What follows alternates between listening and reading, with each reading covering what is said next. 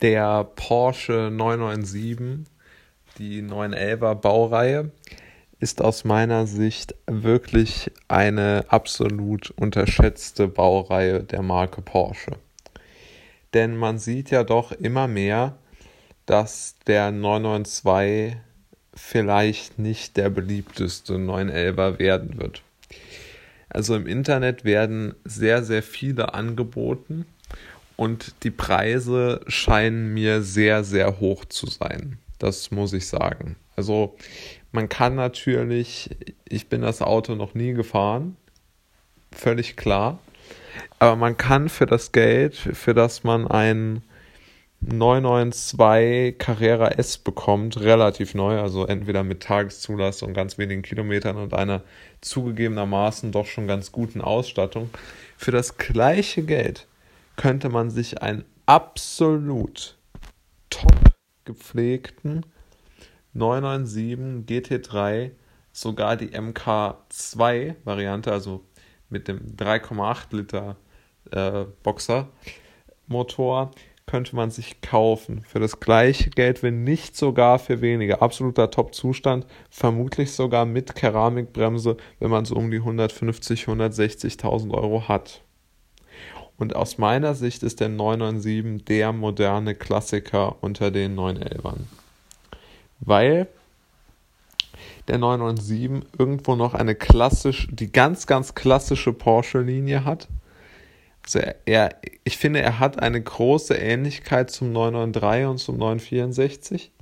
Diese schmale Karosse und dieses breite Heck, diese Kombination, die hat der 991 noch ein bisschen, aber der 992 hat die aus meiner Sicht gar nicht mehr.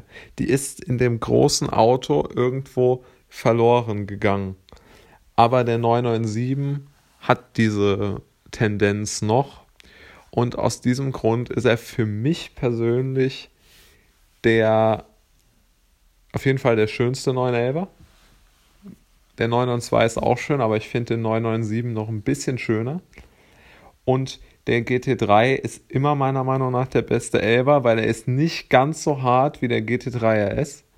Und, aber er hat diesen tollen Hochdrehzahl-Sound, ja.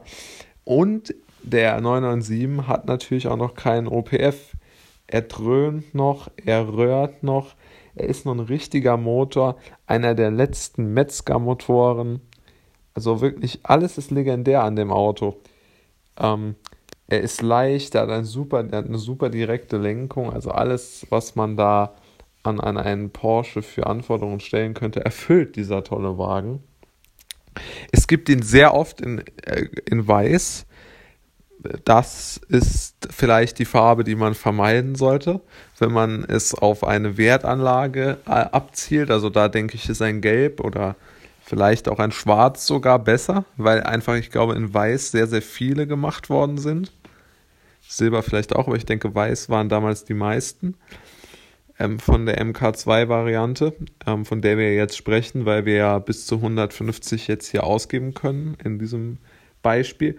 Und ich finde, irgendwie ist das mehr die Grund-DNA von Porsche, ja. Er hat natürlich ein schlechtes Navigationssystem, aber das muss einem dann egal sein. Die Soundsysteme sind gut, wenn er welche, wenn er eins drin hat. Das ist absolut top. Ähm, die Klimaanlage, wenn er eine hat, funktioniert natürlich auch gut. Also er ist ein vollwertiges, also Alltagsauto nicht. Also es muss schon ein Auto sein, was man, glaube ich, jetzt schon zum Enthusiastenfahren hat, sage ich jetzt mal. Und vor allem, vor allem, vor allem, allem, allem ist er ein ganz toller Mythos-Begleiter. Und der Mythos Porsche lebt, finde ich, in einem solchen 997 GT3 einfach viel, viel mehr weiter als in so einem ähm, 992 Carrera S, wenn man jetzt die beiden gegenüberstellt. Natürlich, der 992 GT3 ist sicherlich viel, viel, viel, viel schneller als der 997.